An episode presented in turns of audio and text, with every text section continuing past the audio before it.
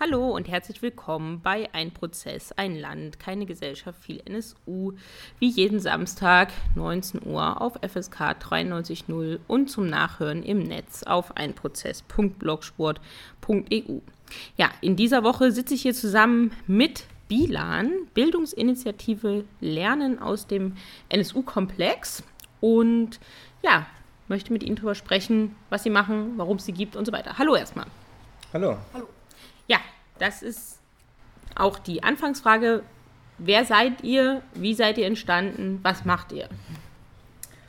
Ähm, wir sind entstanden ähm, als Bilan im Rahmen einer Weiterbildung äh, namens Breit aufgestellt, die von Arbeit und Leben in Hamburg angeboten wurde 2014, in der wir ein Praxisprojekt entwerfen sollten. Also in der ganzen Fortbildung ging es so allgemein um Rechtsextremismusprävention und wir haben uns einen Projekttag für SchülerInnen ähm, überlegt als Projekt zum NSU-Komplex und haben den dann im Rahmen der Fortbildung einmal durchgeführt und uns da konzeptionelle Gedanken gemacht. Und dann fanden wir die Arbeit zum NSU-Komplex weiterhin so wichtig, dass wir gesagt haben, okay, wir wollen dazu weiterarbeiten und haben dann Bilan ins Leben gerufen.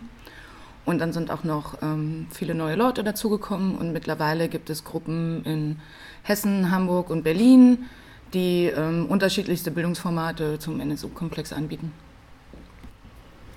Und was habt ihr da bisher so ähm, für Erfahrungen gemacht oder für Projekte angeboten?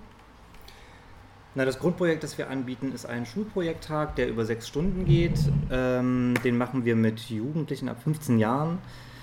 Und der läuft in der Regel, es gibt eine Grundstruktur, die eigentlich immer ähnlich ist. Ähm, das heißt, ausgehend von, was ist überhaupt äh, Diskriminierung, was sind ähm, Ideologien der Menschenfeindlichkeit, äh, kommen wir dann dazu, konkreter über den NSU-Komplex zu sprechen, machen eine Einführung dazu und haben dann verschiedene, verschiedene Module, die wir quasi anbieten, äh, die sich die Jugendlichen im Vorfeld aussuchen können, wo wir auf bestimmte Teilaspekte des NSU-Komplex näher eingehen um dann am Abschluss des Tages ähm, zusammen mit den Jugendlichen zu vers versuchen zu erarbeiten, was es so für Möglichkeiten wiederum in ihrem Alltag gibt, äh, gegen, gegen menschenverachtende Einstellungen vorzugehen, gegen diskriminierende Situationen, in diskriminierenden Situationen zu intervenieren und so weiter und so fort. Das hat dann nicht unbedingt mehr ganz konkret was mit dem NSU-Komplex zu tun,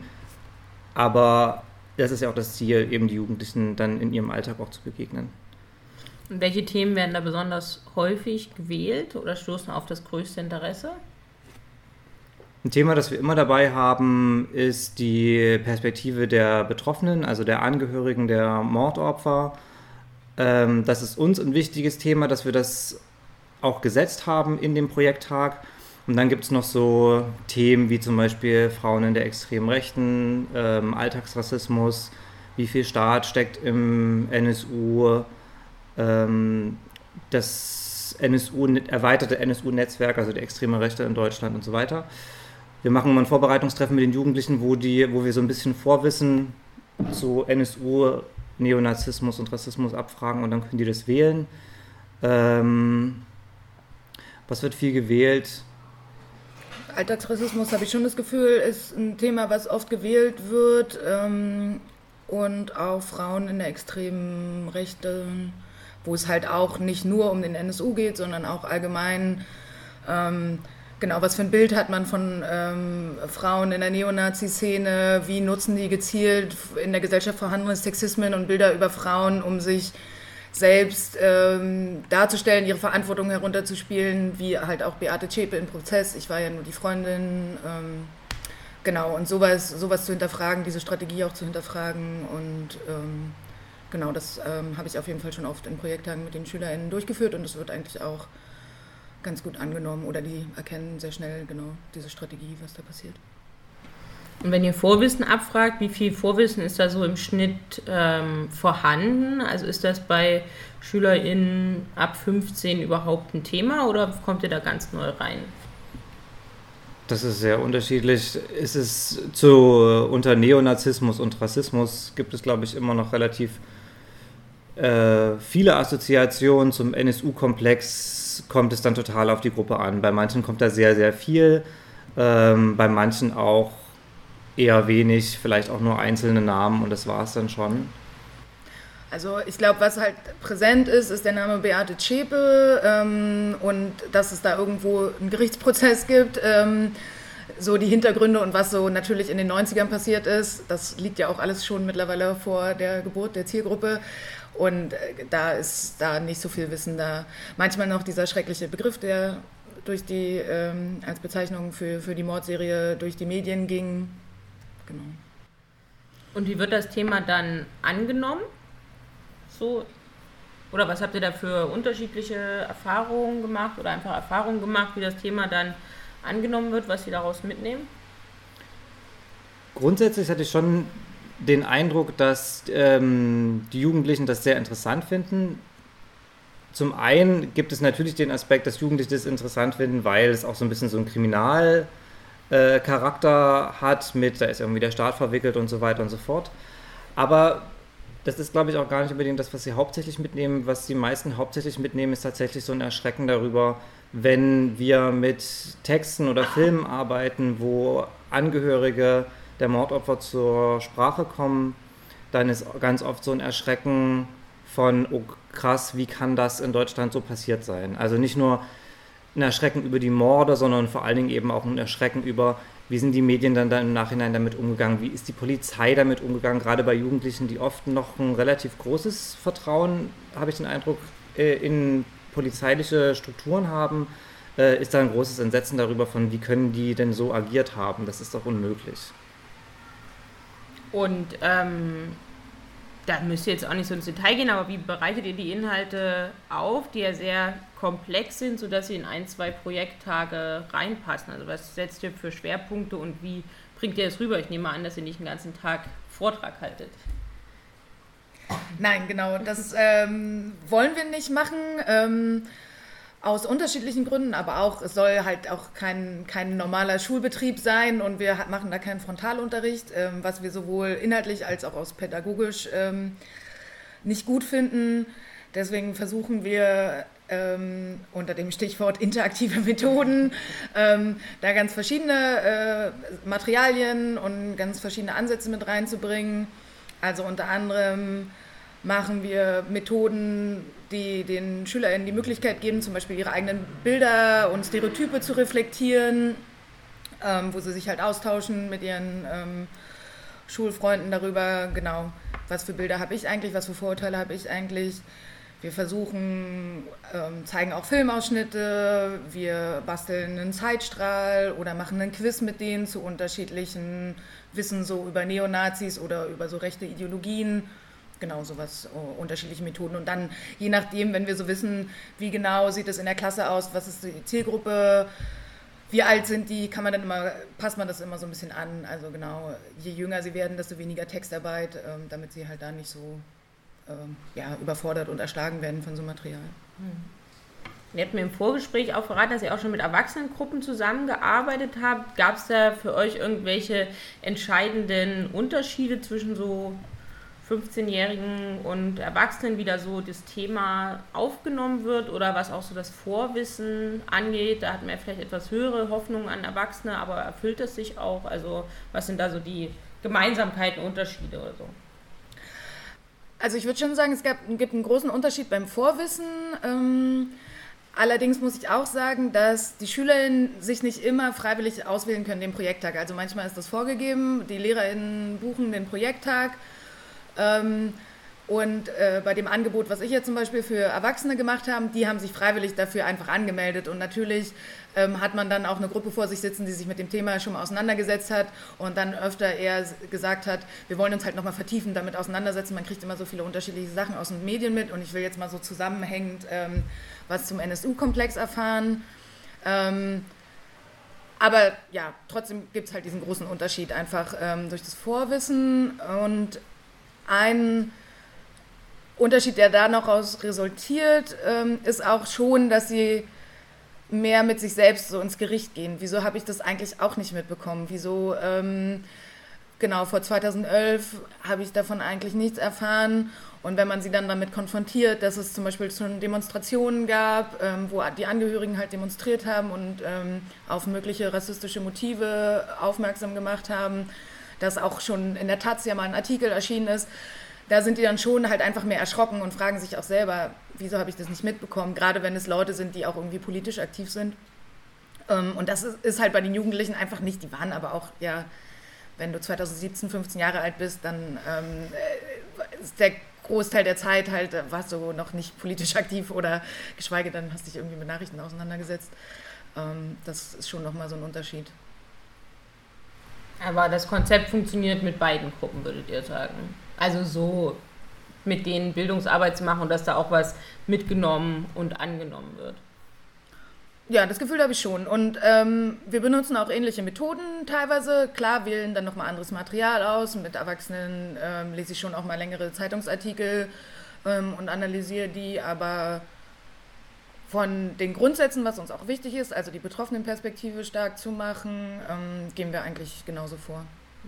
Und das ist auch so meine nächste Frage. Welche Themen sind euch da ähm, besonders wichtig? Welche Schwerpunkte setzt setzt ihr da? Also was, was sind so die Ziele, was ihr auf jeden Fall ähm, mitnehmen sollen? Welche Themen ihr euch da wichtig?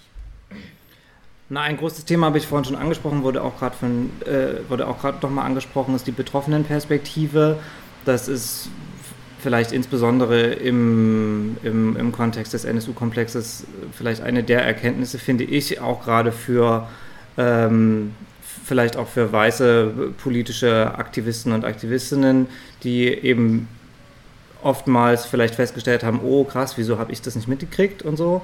Ich glaube, die Reflexion darüber und ähm, eine migrantische Perspektive mit reinzubringen, eine betroffene Perspektive mit reinzubringen, zuzuhören, ähm, das ist uns ganz wichtig, da irgendwie ein Verstärker dafür zu sein, für diese Perspektive äh, und das weiterzugeben. Und darüber hinaus eben auch überhaupt zu sensibilisieren für das Thema Rassismus, das ein alltägliches Problem ist äh, und ganz persönliche Konsequenzen haben kann, aber eben auch ein strukturelles Problem ist. Und gerade das Thema struktureller Rassismus ist ja ein Thema, das vielleicht auch mit den, gerade auch für die Jugendlichen, manchmal schwerer fassbar ist. Ähm, aber ich finde, das ist eben eines auch der entscheidenden Themen und Lehren, die daraus gezogen werden können, sich damit auch eingehender ähm, zu beschäftigen, um überhaupt vielleicht auch langfristig daraus Konsequenzen ziehen zu können. Weil nur auf einer persönlichen Ebene wird man dem nicht begegnen können.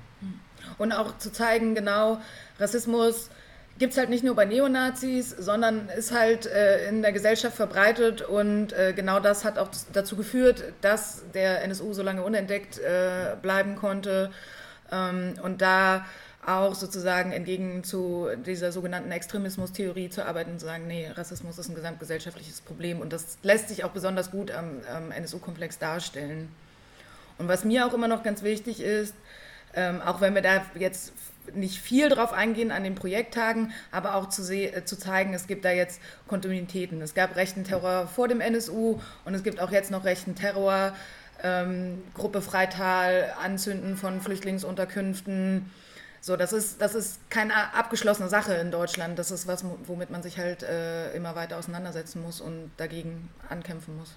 Vielleicht noch ergänzend, eine Sache, die mir persönlich auch immer am Herzen liegt, und das, so haben wir die Projekttage ja auch konzipiert, ist eben den Abschluss nicht damit zu lassen, dass die Jugendlichen oder die Teilnehmerinnen unserer ähm, Projekttage danach rausgehen und feststellen, öh, es ist ziemlich scheiße alles und es ist irgendwie erschlagend und es macht mich irgendwie traurig und wütend, sondern auch irgendwie zumindest Ansatzpunkte zu haben von Dingen, äh, ähm, die ich dann in meinem Alltag vielleicht auch selber umsetzen kann. Sei das nun in direkten Situationen, wo ich intervenieren kann oder vielleicht auch die Perspektive zu haben, ah, okay, da und dort gibt es Anlaufstellen, da kann ich mich organisieren, da kann ich Leute unterstützen äh, und da auch irgendwie mit einem Gefühl rauszugehen, ähm, dass man da was tun kann dagegen und dass man es anders machen kann in Zukunft.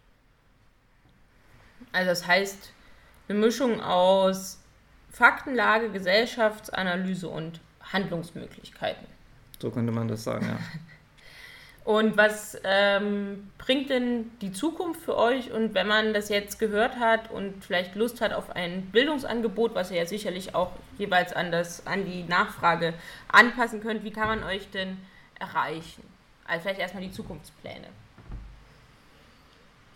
Also wir haben schon vor, ähm, neben sozusagen unserem Klassiker, dem Projekttag an Schulen, ähm, auch äh, unsere Zielgruppe und die Formate zu erweitern. Also freuen uns auch, wenn ähm, wir mal an der Schule auch zwei, drei Tage mit einer Gruppe arbeiten können. Es muss jetzt gar nicht nur ein Sechs-Stunden-Tag sein.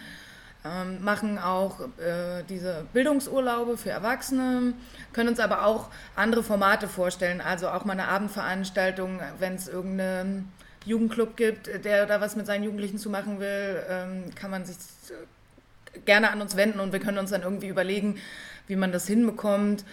Und ähm, wir streben auch unter anderem eine Kooperation mit der Bühne für Menschenrechte an, die ja ein Theaterstück zeigen, die NSU-Monologe, ob man mit denen gemeinsam an eine Schule geht, das Theaterstück zeigt und danach das vielleicht nochmal ähm, aufbereitet und mit den Jugendlichen nachbereitet. Aber eigentlich äh, sind wir, glaube ich, für vieles offen. Ähm, ist Manchmal gehen wir nicht so proaktiv rein, ähm, weil es einfach Kapazitätengrenzen bei uns gibt, aber ähm, kommt einfach auf uns zu oder schreibt uns an und dann können wir irgendwie gucken, ob wir äh, bestimmte Formate oder Sachen umsetzen, die ihr euch so vorstellt. Genau, und erreichen kann man uns unter, äh, per E-Mail und zwar unter der E-Mail-Adresse bilan.posteo.de und wir haben auch eine Homepage, die heißt bilangegenrechts.wordpress.com. Alles klar, dann bedanke ich mich äh, für das Interview und für die Zukunft. Alles Gute, vielen Dank. Danke auch. Ja, danke dir. Und das war es in dieser Woche mit Ein Prozess, ein Land, keine Gesellschaft, viel NSU und wir hören uns in der nächsten Woche wieder. Bis dahin.